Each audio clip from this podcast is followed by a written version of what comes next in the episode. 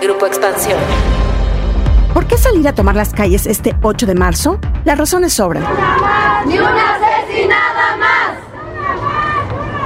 ¡Ni una asesinada más! Porque siguen asesinando a las mujeres con total impunidad. Porque el acoso todavía tiene presencia. Porque la violencia doméstica se niega a salir de la casa. Pero también porque sigue sin haber acceso a la salud. Porque hacemos tareas de cuidado que no se reconocen ni son remuneradas. Por eso, este 8 de marzo, miles de mujeres en todo el país volvieron a reunirse para salir a la calle, a marchar, bailar, gritar, pintar y recordar que la lucha por la igualdad y la equidad está viva y que vivimos en un país en donde se mata a 11 mujeres cada día. Pero, ¿cómo estamos en materia de ingreso y oportunidades laborales? ¿Cómo avanzamos las mujeres en materia de igualdad sustantiva? ¿Hay riesgo de retroceso para las mujeres en materia política? De esto vamos a platicar hoy en Política y otros datos. Política y otros datos. Segunda temporada. La vida pública a debate. Política y otros datos. Buen jueves, bienvenidos a Política y otros datos. Soy María Ibarra, editora política de Expansión. Es 9 de marzo del 2023 y es un gusto que estén con nosotros en este nuevo episodio. Piri Ríos y Carlos Bravo Regidor, ¿cómo están? Buen jueves. ¿Qué tal? Muy contentos de estar por aquí como cada jueves en Política y otros datos. Hola, hola, ¿cómo están? Feliz jueves de Política y otros datos. Hoy pues en la semana del 8M. Y bueno, pues por favor no olviden si les gusta nuestro podcast, ponernos estrellitas, palomitas, puntitos, escribirnos buenas reseñas o mandarnos un tweet para que nos ayuden a llegar a muchas nuevas audiencias. Pues este miércoles se conmemoró el 8M, el Día Internacional de la Mujer. Y a la hora que grabamos este podcast, las marchas y movilizaciones, pues ya pintan de morado las calles de la Ciudad de México y de los estados con mujeres con mantas, pancartas, paliacates y pues nuevamente salen a recordar que sigue habiendo violencia en México. Me parece que las razones para salir a tomar las calles y exigir equidad aún no sobran, Viri Carlos, pero hoy justamente la casa encuestadora Encol y El País dan a conocer una encuesta que nos dice que el 45% de las mexicanas han sufrido algún tipo de agresión o acoso sexual en su vida. Pero en su vida diaria también se enfrentan problemas como la inseguridad, la violencia, los feminicidios, la discriminación, la falta de oportunidades laborales o la falta de reconocimiento. Por eso es que quiero preguntarte, Viri, ¿qué nos hace seguir tomando las calles para protestar este 8M? Bueno, Mariel, estuvimos como cada año en esta marcha, porque no se acaba de consolidar un país que pueda darle derechos a las mujeres. Las mujeres somos una mayoría en México, somos representamos el 52% de la población mexicana. Sin embargo, pues no tenemos nuestras necesidades básicas atendidas por el Estado, tenemos una mucho menor representatividad en puestos de mando y también tenemos eh, salarios más bajos y puestos más precarios. Yo diría que obviamente hay un caleidoscopio pues de distintas peticiones que se observan en, la marcha. Creo que eso es algo eh, que lo hace muy bonita porque pues hay mujeres que van específicamente hablando de cuestiones económicas, hay otras que van enfocadas en violencia, hay otras que van enfocadas incluso en, diversidad. Pero yo diría, yo clasificaría los agravios que se expresan en la marcha en dos grandes grupos. Por un lado, eh, tenemos el tema de la violencia en donde pues no se deja de repetir la consigna real de que en México cada día se asesinan a 10 mujeres. Esto significa que cada dos horas una mujer es asesinada y que la gran mayoría de las veces su asesino es un hombre. Tenemos también evidencia de la absoluta y burda impunidad que existe hacia estos eh, crímenes. Destacan, por ejemplo, estados como Oaxaca y como Tlaxcala, en donde el 100% de los feminicidios, eh, Mariel, han quedado impunes. Esto de acuerdo a las estadísticas oficiales del, Secretariado Ejecutivo. Eh, y dentro de este eh, ámbito también de la violencia, pues no solamente está el feminicidio, sino también está la violación, el acoso y bueno, toda esta suerte de pues malos comportamientos que se dan en contra de las mujeres. Yo veía, por ejemplo, que en México prácticamente tenemos reportado poco más de 50, de hecho casi 60 eh, violaciones, Mariel, diarias. Y esas son las que se reportan. Pero si tú consideras, como ha mencionado, por ejemplo, impunidad cero, que cerca del 98% de los casos de violación nunca son denunciados, pues ya te imaginarás cuál será la cifra verdadera. Y segundo, segundo punto por el cual las mujeres tomamos las calles, pues me parece que es un conglomerado de razones más relacionadas con el funcionamiento de la economía y con el papel injusto que jugamos las mujeres en ese ámbito. Porque en México eh, las mujeres no solamente ganamos menos que los hombres, tenemos una menor probabilidad de ser directivas en las empresas de la iniciativa privada, sino que también en general tenemos empleos más precarios. Y todo esto sucede, Mariel, a pesar de que trabajamos más que los hombres. Para mí, uno de los datos con el que más me quedo es el siguiente. En México hay 10% más mujeres en situación de pobreza, si tú mides sus ingresos, que hombres en la misma situación. Sin embargo, las mujeres laboramos 12% más horas que los hombres al mes. Entonces, pues esos son los agravios que nos tienen en la calle, Mariel. El hecho de que, por ejemplo, el 40% de las mujeres en este país trabajen por un salario tan bajo que no les permite alimentar a su familia. Este es un dato muchísimo más grande que el de los hombres, en los cuales es 36%. Y además, si tú miras, por ejemplo, estadísticas de informalidad, bueno, ahí te vas para atrás, Mariel, porque por cada 100 trabajos... Son las mujeres, ¿no? Son las que salen. Eh, sí, sí, sí. tremendo, porque por cada 100 trabajadores hombres afiliados al IMSS, tenemos 65 mujeres. Entonces, imagínate la brecha pues que se está generando por una economía que simplemente pues no funciona en paridad. Pues sí, Viri, justamente tú hablabas ya de un tema de violencia pues que no ha podido frenarse. Eh, desgraciadamente, eh, pues en este gobierno es cuando se han exacerbado los feminicidios.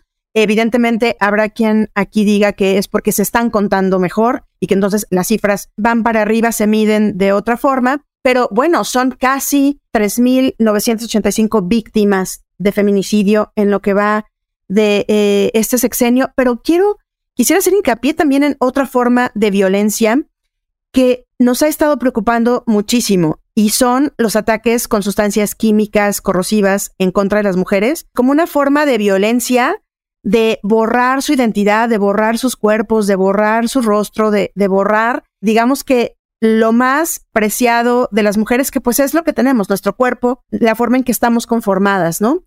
Y esto, aunque no hay cifras exactas en México, hay una fundación, la Fundación Carmen Sánchez, que acompaña a las sobrevivientes eh, de este tipo de violencia, que tiene registrado 28 ataques con ácido y seis personas que fallecieron pues a consecuencia de esto en los últimos años. Pero hay personas como la saxofonista Elena Ríos, que es una sobreviviente de esta violencia ácida, que ha luchado y que tiene una lucha porque no solamente para que ella tenga justicia, sino para acompañar a otras mujeres que han sido víctimas, pero también ha emprendido una lucha para que dentro del Código Penal Federal pues se tipifique, primero se ponga esta violencia ácida, que sea parte, se considere en el Código Penal, pero además que esto se tipifique como intento de feminicidio, porque hasta ahora son realmente pocos los códigos que, que están, códigos penales en las entidades que tienen esto.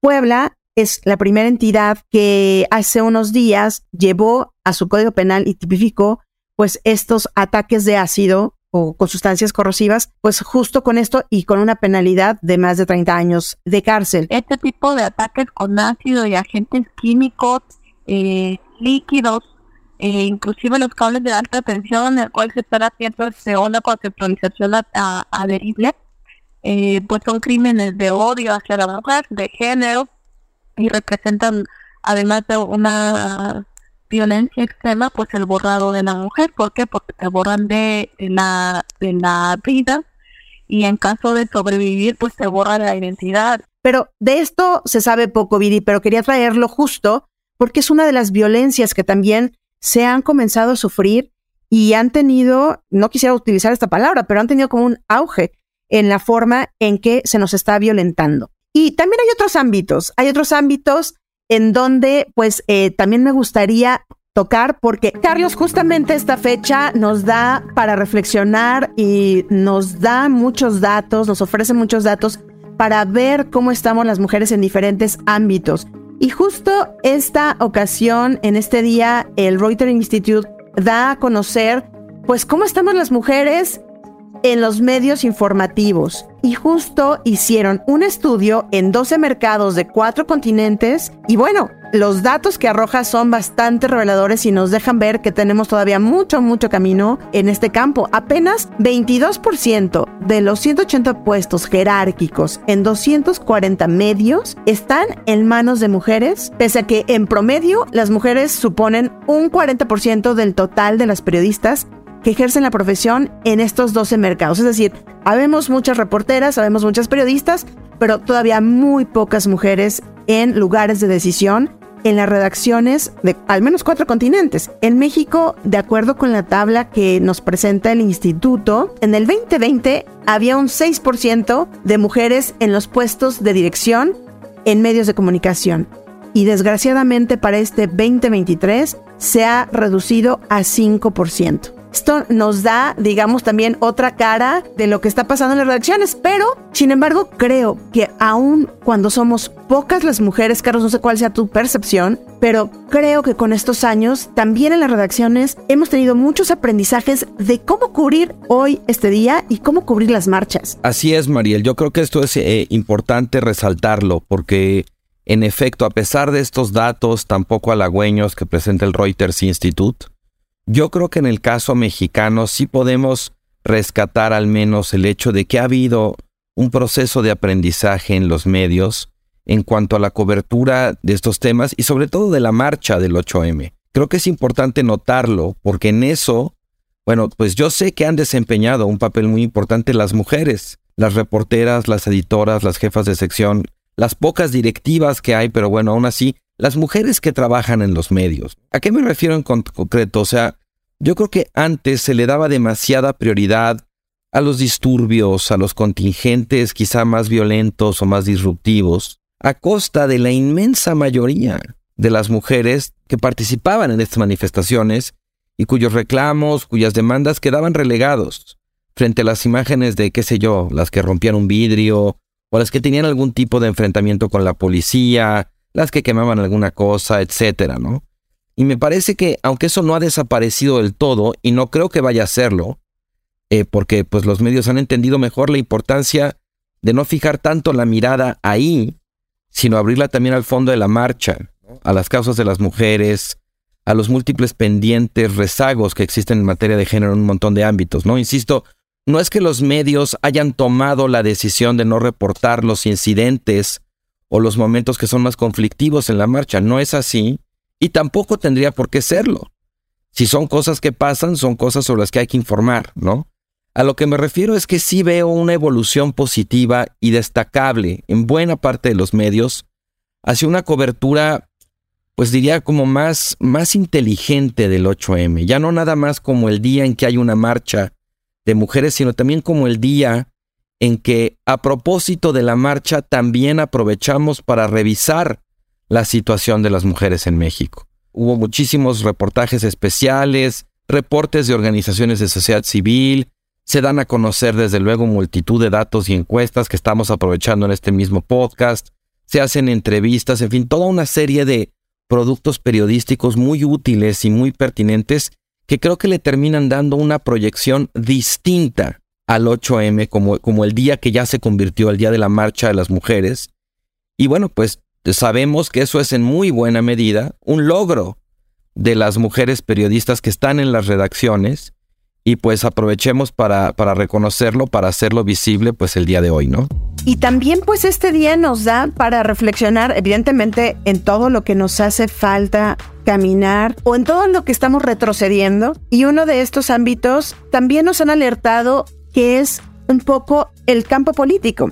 Es decir, ha habido mucho avance y ahorita vamos a revisar un poco el tema de cómo estamos las mujeres o cómo están las mujeres políticas, la proyección que tienen los puestos que ocupan, pero también hay otra preocupación y que es justamente el plan B, el llamado plan B, que ya hemos realizado algunos podcasts sobre el tema acá, pero algo que no habíamos tocado de este plan B justo es la regresión que significa en algunos ámbitos y que muchos colectivos de mujeres políticas, como Mujeres en Plural, 50 más 1, las constituyentes MX, a una, están alertando varios puntos de este plan B, pues digamos que ya está, ya entró en vigor ya es ley y que esto podría significar una regresión justo a la representación y en la forma en que las mujeres han venido luchando por tener estos puestos de liderazgo en partidos y en puestos de elección popular. Sí, fíjate que, bueno, déjame dar un pasito para atrás, un poco para tratar de, de explicar en qué consiste concretamente o en qué consistiría eh, concretamente esa regresión. Uno de los aspectos en los que más se ha avanzado en materia de género en México es el que tiene que ver con el acceso al poder y la representación política. Sobre todo, aunque no exclusivamente a nivel parlamentario. Ahí ha habido un trabajo muy importante, muy sistemático, muy dedicado, sobre todo, bueno, pues de legisladoras, de mujeres que trabajan en el Tribunal Electoral y también en el INE, de procurar eso que se ha dado en llamar la igualdad sustantiva. Porque antes había como muchas trampas, los partidos hacían muchas trampas. Ponían a mujeres candidatas como propietarias, por ejemplo, pero luego las suplían con hombres, ¿no? Las tristemente famosas Juanitas. Y en los últimos años eso ha cambiado un montón. Digamos, algunos datos solamente para ilustrarlo, ¿no? En México, a lo largo de toda la historia, ha habido alrededor de 15 mujeres gobernadoras. Hoy, de esas 15, cuestión de 9, 9, 10 están en el poder. O sea, nunca en la historia de México había habido tantas mujeres gobernadoras como ahora. Otro dato es que hay paridad en ambas cámaras, tanto en la Cámara de Diputados como en la Cámara de Senadores. En los congresos locales hay mayoría de mujeres legisladoras. A nivel municipal también hay mayoría de mujeres síndicas y regidoras. Yo creo que esto, digamos, es muy halagüeño, aunque también está todavía la pregunta de cómo se traduce esa presencia, esa participación, esa representación de las mujeres en los órganos de decisión y de, representación, pues en políticas públicas que realmente incorporen la perspectiva de género. Pero por lo pronto, pues creo que ahí, a diferencia de lo que es el sector privado, donde las mujeres están mucho más rezagadas en cuanto a, su presencia en, juntas, digamos, corporativas, en puestos de dirección, ¿no? Ahí el, sector público, pues en buena medida, gracias a toda esta legislación que trata de romper los techos de cristal, pues está más avanzado que en el sector privado y eso, bueno, pues creo que es un, dato importante que tener en cuenta, pues justo el día de hoy, ¿no? Y todo eso, Mariel, en cierto sentido está en riesgo con el plan B, ¿no? El tema de la paridad, y de las eh, llamadas acciones afirmativas, porque, bueno, por un lado, con esa reforma llamada Plan B, otra vez se permite que sean los partidos, las dirigencias partidistas, quienes designen las candidaturas sin tomar en cuenta los criterios de igualdad sustantiva y de paridad. La paridad ya no va a ser una exigencia legal en los distritos donde los partidos tienen más chances de ganar, lo que en el argot electoral se llama el bloque de competitividad, lo cual naturalmente va a terminar derivando en que haya menos mujeres electas. Igualmente en el tema del acceso equitativo para mujeres candidatas al financiamiento público y en tiempos eh, de radio y televisión también dejaría de ser obligatorio, ¿no? ni el INE ni los soples, como los INES locales, digamos, van a poder rechazar las candidaturas de personas que hayan ejercido violencia familiar, doméstica, cometido delitos sexuales, en fin, toda una serie de requisitos que ahora hay un padrón donde si hay una persona que está inscrita en ese padrón, esa persona no puede ser candidata, ¿no? También la iniciativa de 3 de 3 contra la violencia pues queda ya no garantizada y eso en la parte de la paridad. Y en la parte de las acciones afirmativas, que son las, obviamente, las medidas que tratan de reducir la desigualdad de grupos históricamente discriminados, con el plan B, esas acciones afirmativas ya no serían obligatorias por ley, sino una decisión que se dejaría, digamos, al ámbito interno, a la política interna de los partidos, y cada cual vería si la cumple o no. Y bueno, también como parte del plan B quedarían limitados eh, los espacios legislativos para personas indígenas, de pueblos originarios, migrantes, residentes en el extranjero, con discapacidad, en fin, una serie de postulaciones que, han procurado de alguna manera abrir los espacios de, representación, pues eso también quedaría limitado, ¿no? Creo que es algo a lo que no se le ha puesto atención, en parte porque el plan B es tan grande y toca tantos ordenamientos que de pronto es difícil resumirlo todo. Pero bueno, esto en particular es gracias al trabajo de AUNA que ya mencionabas, que bueno, ha salido a la luz pública y es algo como de qué hablar pues el día de hoy, ¿no? Bueno, quizá un dato que complementa lo que nos acaba de decir Carlos sobre el número de gobernadoras es bajar un poco más y empezar a ver el número de mujeres que son presidentas municipales, porque me parece que incluso ese dato pudiera un poco reflejar pues lo que está sucediendo en la política local, en la política que de pronto es más cercana culturalmente a, lo que sucede en, el territorio. Y ahí nos damos cuenta de que sí estamos, pero muy lejos de la, de la paridad. De hecho, en 2022 nosotros tenemos 1.500 eh, presidentes municipales hombres y 500 presidentas municipales eh, mujeres. Entonces ahí sí falta de muchísimo y pues queda mucho, mucho, mucho por hacer. Pero no solamente me preocupa cuántas mujeres están al frente, creo que esa es una preocupación, digamos, inicial. La preocupación más compleja es qué están haciendo las mujeres que están al frente. Y ahí es donde, donde creo que muchas de las mujeres en posiciones de liderazgo, eh, Mariel Carlos, nos han quedado a deber. Mira, en el Congreso, eh, como bien mencionabas, pues ya es paritario. Eh, prácticamente paritario tenemos 50% de mujeres y 50% de hombres. Sin embargo, pues nosotros observamos que el presupuesto que se tiene para aspectos básicos como el sistema de cuidados, es decir, guarderías, aspectos que ayudarían a que la mujer se pudiera integrar a la economía, pues ese presupuesto baja y baja. De 2016 a la fecha, de acuerdo a datos del CIEP, nosotros tenemos identificado que el presupuesto para el sistema de cuidados se redujo a la mitad. Entonces, pues, ¿qué están haciendo las legisladoras mujeres para avanzar la agenda de género desde sus posiciones de liderazgo? Yo pienso que están haciendo muy poco y esto nos hace cuestionarnos, pues, ¿qué necesitamos además de poner mujeres ahí? Porque no se trata solo de tener mujeres en los puestos de liderazgo, sino de tener mujeres que verdaderamente pues están representando a la población femenina de este país. Te pongo otro ejemplo que a mí, bueno, siempre me saca los pelos de punta, y es que supuestamente el presupuesto legalmente debería incluir una partida para promover la igualdad de género. Y cada año los legisladores y las legisladoras nos comentan que esa partida está en su máximo histórico. Sin embargo, cada año cuando nosotros vemos qué hay dentro de esa partida, nos damos cuenta que, por ejemplo, en este año, en 2023, el 64% de ese dinero se está utilizando en realidad para cubrir los programas insignia del gobierno de López Obrador.